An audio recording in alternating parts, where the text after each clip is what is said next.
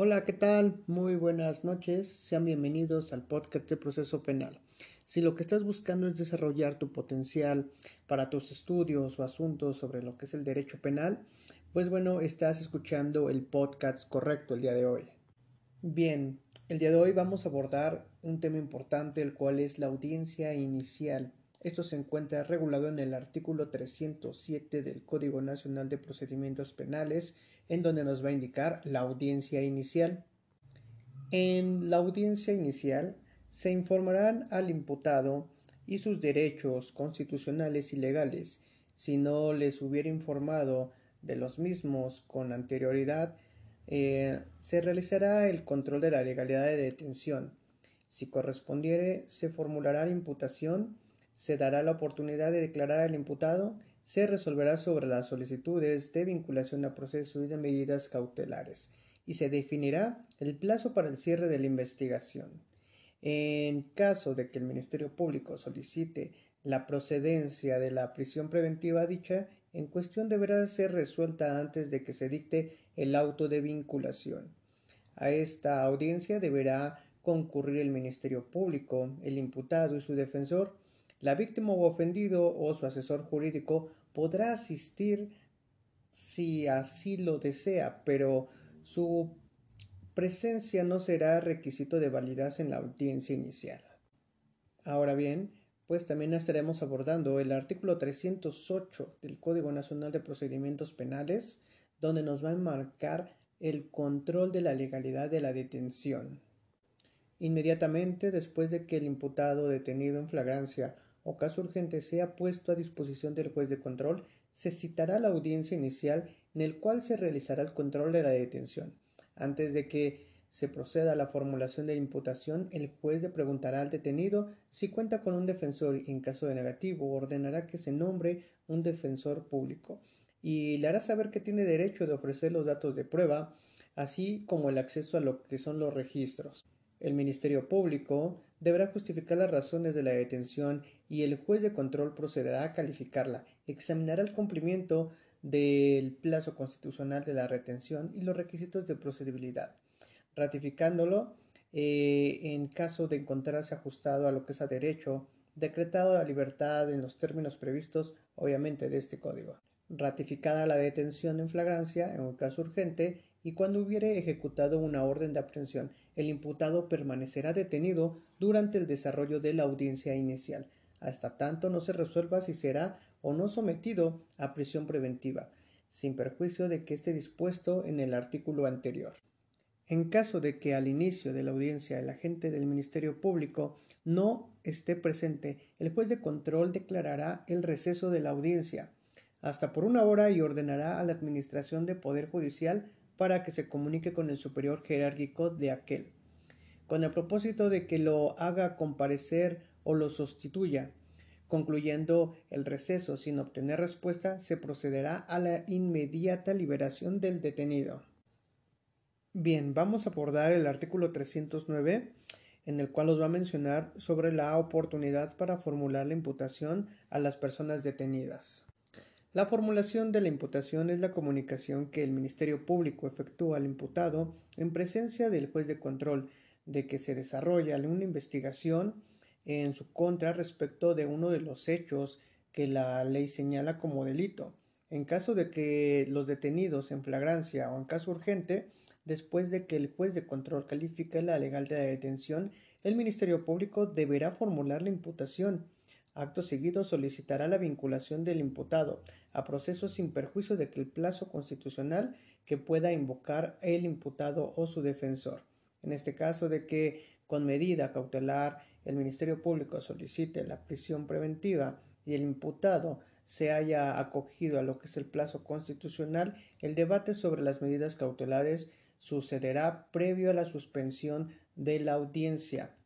El imputado no podrá negarse a proporcionar su completa identidad debido a responder las preguntas que se le dirijan con respecto a esta y la exhortará para que conduzca con la verdad.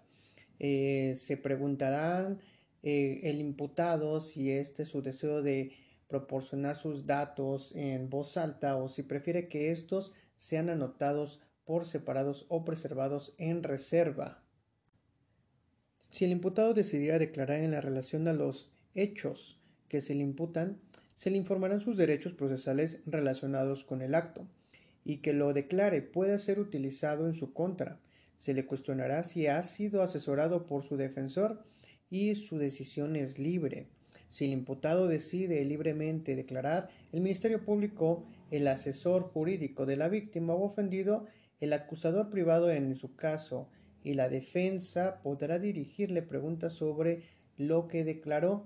pero no estará obligado a responder eh, las que pueda no ser en su contra. En lo conducente se observarán las reglas previstas en este código para el desahogo de los medios de prueba.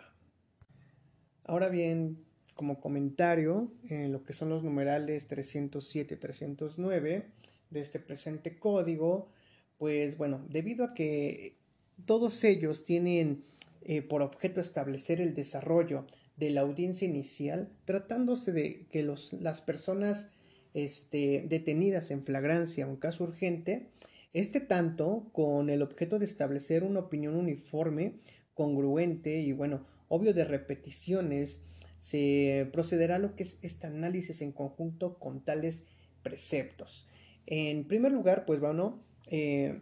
debemos establecer que la audiencia inicial se ubica en la etapa identificada como primaria o de investigación, en la cual, bueno, cuya actuación es solicitada por el juez de control, por el agente del Ministerio Público, este, una vez que se pone a disposición, eh, en este caso del juez de control, este, a la persona detenida en flagrancia o caso urgente, pues bueno, se apertura lo que es esta audiencia por parte del juez de control. Este deberá verificar la presencia del Ministerio Público, del imputado y el defensor y en su caso de que la víctima o ofendido o defensor jurídico la ausencia de las referencias por las partes procesales generan lo que son estas siguientes consecuencias. pues bueno, una de ellas es la presencia del Ministerio Público. En el supuesto de que el representante social no esté presente o se declara en lo que es en, recesto hasta por lo que es una hora, el plazo o lapso en, este cual pues el juez ordenará lo que es la administración del poder judicial para que se comunique con el superior jerárquico de que aquel este con el propósito que se haga comparecer o lo sustituya por una vez concluido el receso y bueno, si el Ministerio Público ya se encuentra presente en la audiencia, continuará. En caso contrario, se procederá a lo que es a la inmediata liberación del imputado. Pues lo anterior, eh, esto implica un papel protagónico en, este Código Nacional de Procedimientos Penales, en el cual pues la atribuye al Ministerio Público, pues establece como una obligación en su caso que esté presente durante el desarrollo de la audiencia inicial exija que se considere acertada, pues la ausencia de que aquel no necesariamente implica lo que es la inexistencia del órgano encargado de formular la posible imputación y por ende su ausencia deberá ser sancionada con la inmediata liberación del detenido, previamente la satisfacción del requerimiento que se establece en el párrafo que se precede. Ahora bien, pues bueno, la presencia del imputado y su defensor pues tratándose de esta persona detenida en flagrancia o caso urgente, es evidente que la presencia del imputado se encuentra garantizada en la audiencia inicial. Sin embargo, lo relevante es la presencia de su defensor, pues el juez de control eh, se encuentra obligado a preguntar al detenido si cuenta con el defensor eh, y que, bueno, en este supuesto que la respuesta sea negativa, pues obviamente ordenará que se le nombre un defensor público, aspecto en el cual pues refuerza el objeto de la tutela de la garantía de la defensa adecuada y el debido proceso de los detenidos. Ahora bien, por otra parte, se considera que el supuesto de que el juez de control ordene que se le nombre un defensor público a la persona detenida deberá ser eh, deberá suspender lo que es la audiencia inicial, con el objeto de que sea designado y que se encuentre en plenitud de acudir a tal diligencia. Bien, pues vamos a ver el tercer punto, el cual este, eh, eh, entra lo que es la presencia de la víctima o ofendido o asesor jurídico. Pues bueno, esta recae en la víctima o ofendido o la del asesor, la posibilidad de que esté presente en la audiencia inicial para el cual el juez de control ordenará lo que es a la notificación respectiva, sin embargo su presencia no implica que sea un requisito de validez de tal diligencia, por lo que únicamente constituye una facultad que se pueda ejercer o no. Una vez que se haya quedado plenamente definida la presencia de las partes a la audiencia inicial, pues así como es posible la consecuencia para el supuesto de la inexistencia, el juez de control procederá este, a hacer el conocimiento de lo que es el imputado, lo que son los derechos fundamentales que se le asiste eh, constitucionalmente y legalmente eh, entre los que los que se encuentran. Pues estos contenidos son lo que es el artículo 20, en el cual se encuentra en el apartado A, constitucional 113, 151 y 152 de este código. Pues, ahora bien, satisfecha las precitadas exigencias, el juez de control analizará las razones que se haya expresado el Ministerio Público relacionadas con la detención de la persona por flagrancia o caso urgente Posteriormente, calificará la legalidad de la detención con el objeto de establecer que si en caso concreto se satisfacieron las prerrogativas establecidas este, constitucionalmente o legalmente para la detención por la fragancia y este o caso urgente especificadamente eh, contenidas en lo que es en el artículo 146 y 150 de este código. Ahora bien, pues bueno, la postura del juez de control, esta puede originar lo que son dos escenarios en los cuales vamos a comentar y bueno, el primero de ellos es el supuesto de que el juez de control pues determine que la detención de la persona detenida en flagrancia o en caso fortuito no respecto a los requisitos constitucionales y legales, pues ordenará la inmediata libertad del imputado. Este, un presupuesto que este que tendrá eh, como consecuencia de dar eh, lo que es este concluido lo que es este la audiencia inicial. En el segundo supuesto pues el juez este de control pues califique de la legal de la detención en flagrancia o caso urgente pues esta originará la continuación de la audiencia inicial. Bien en este caso de que se haya declarado la legal de la detención, el Ministerio Público procederá a realizar la imputación que consiste en la comunicación que se le hace lo que es a la persona detenida, que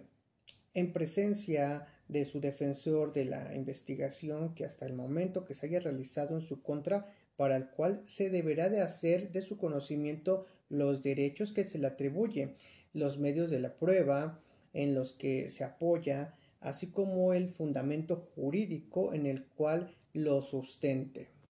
Pues cabe descartar que se formulará la imputación, se deberá de preguntar al imputado si se entiende, si desea contestarle inmediatamente eh, la rendición de lo que es esta declaración. Si desea declarar el detenido, pues lo hará de manera libre. Así deberá de asentarse en el acta de la diligencia